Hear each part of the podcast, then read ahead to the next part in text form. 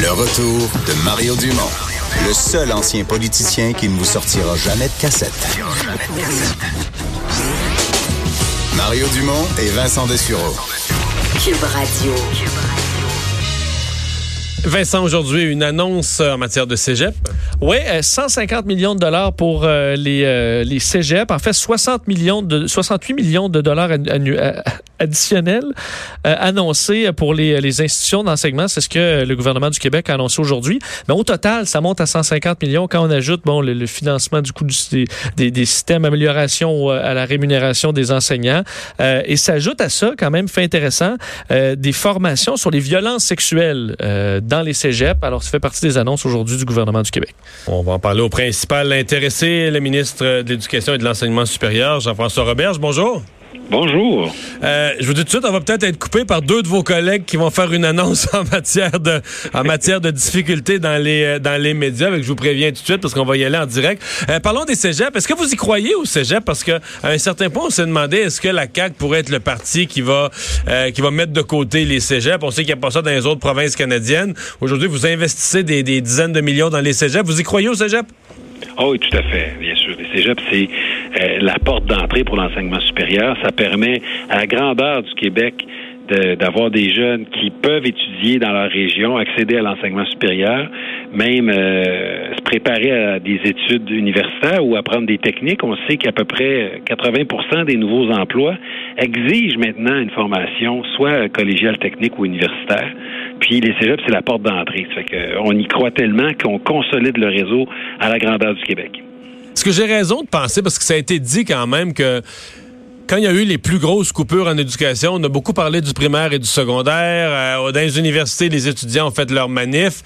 Puis quand les deux, les cégeps étaient peut-être le véritable parent pauvre dont on parlait pas. Peut-être là où il y a eu le plus de coupures dans les fêtes, c'est dans les cégeps. Puis comme ils n'ont pas toujours bonne presse, ils n'ont pas réussi, ils ont pas réussi à faire entendre leur cri au secours. Là, c'est vrai ça?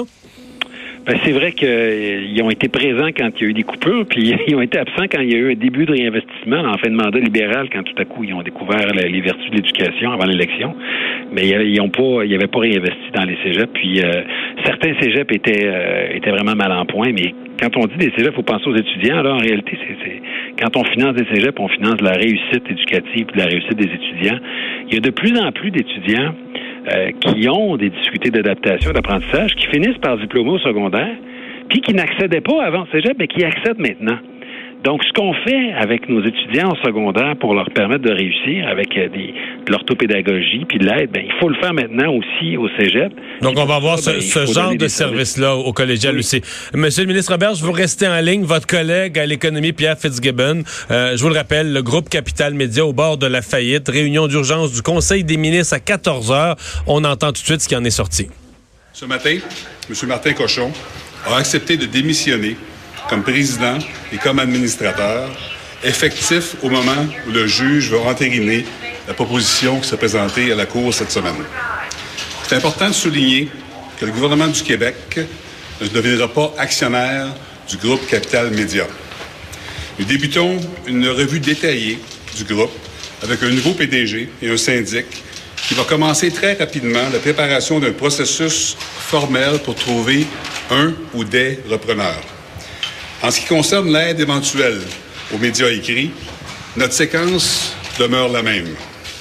Il y aura une tenue de la commission parlementaire sur l'avenir des médias d'information du 26 au 30 août, la finalisation d'un programme d'aide universelle aux médias écrits fin septembre, début octobre.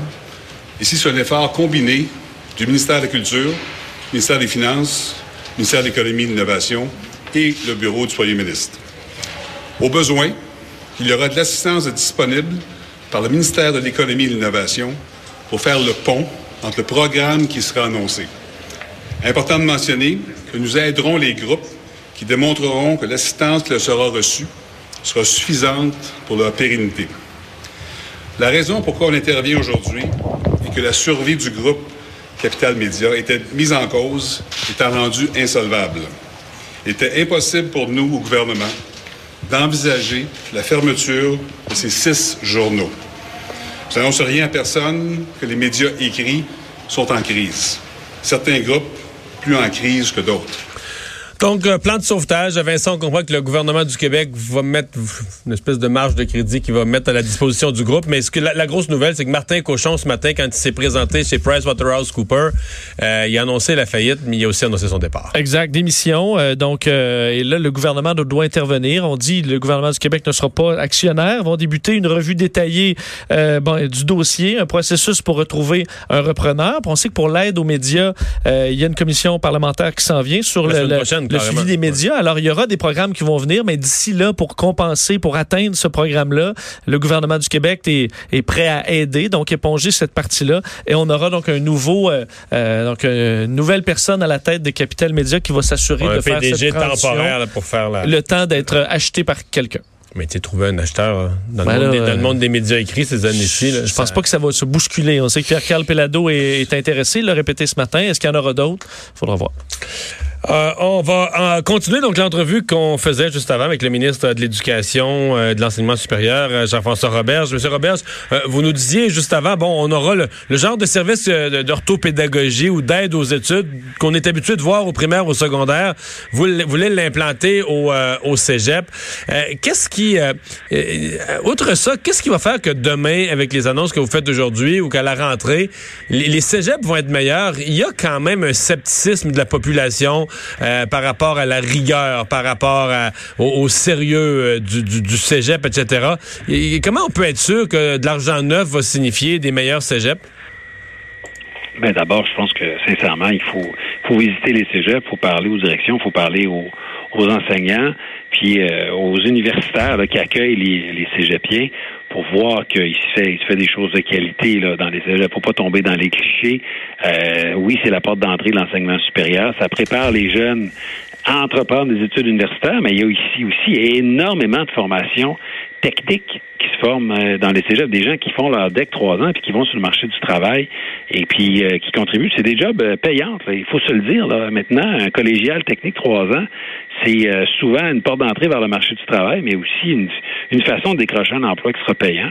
Dans nos cégeps, maintenant, il y a aussi beaucoup, beaucoup plus, puis ça augmente à chaque année la proportion, de la qualification, de la requalification. On appelle ça des attestations d'études collégiales.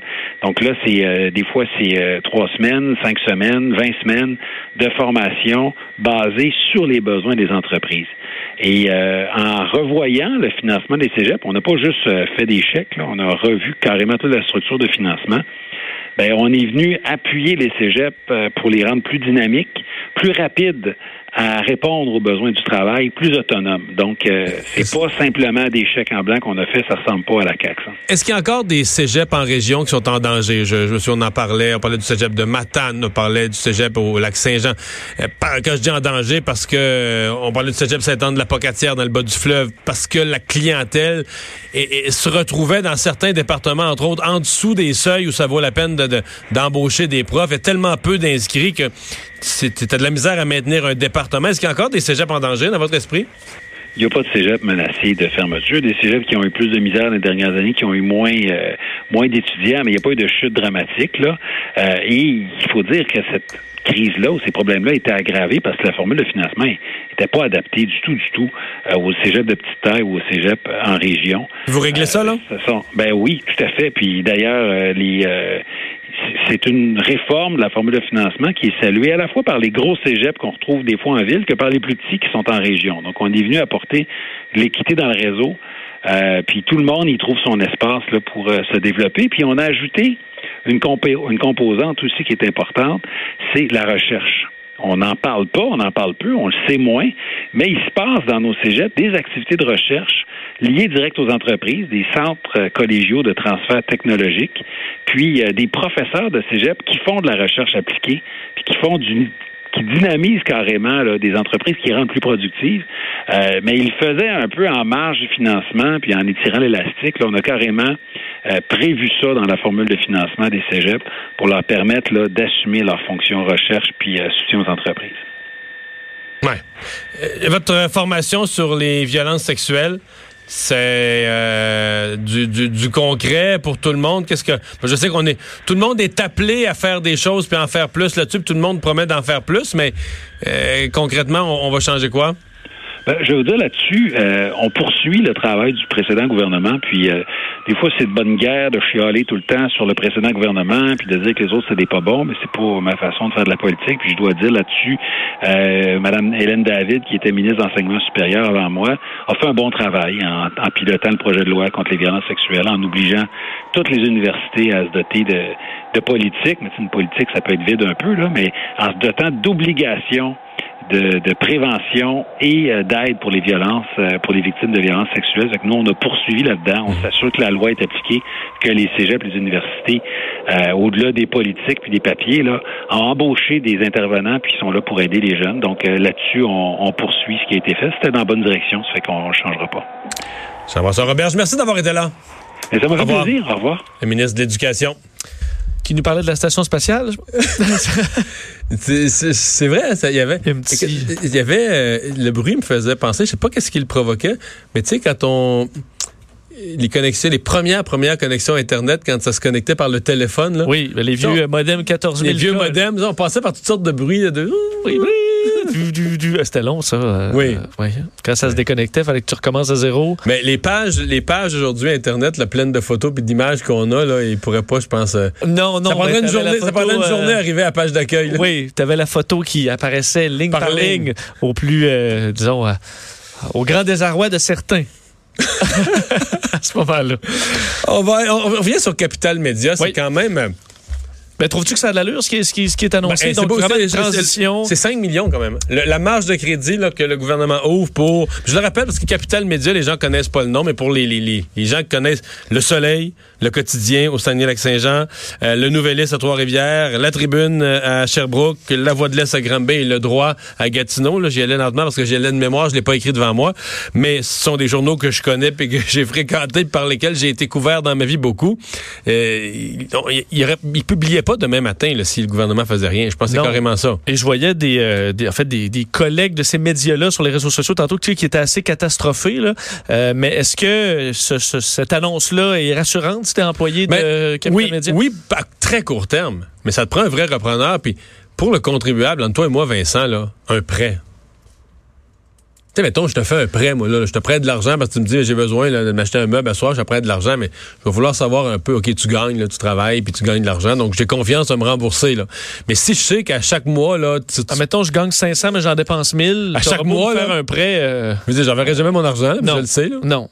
Tu comprends? À moins que tu aies un héritage le mois prochain. Là, mais je veux dire, tu dis, c'est quoi le prêt? Le prêt, le prêt, oui.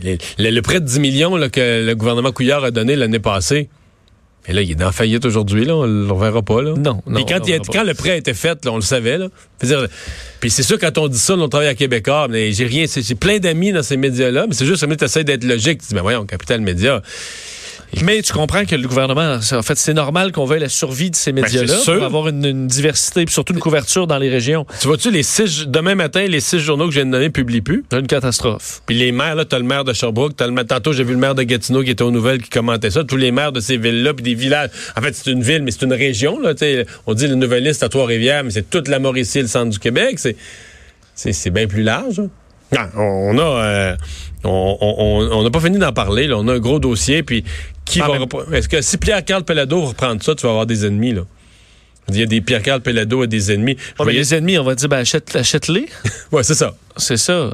Donc, euh, en fait, le point de Pierre-Carl Pelado, on l'a entendu ce matin, c'est qu'il n'y a aucun autre euh, intéressé qui peut assurer la, la pérennité puis te rendre ça rentable que si tu dans un écosystème plus grand. C'est peut-être.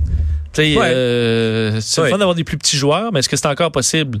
Dans l'univers d'aujourd'hui. Enfin, c'est des questions euh, des questions difficiles qui se posent, mais j'allais dire la CAQ quand même.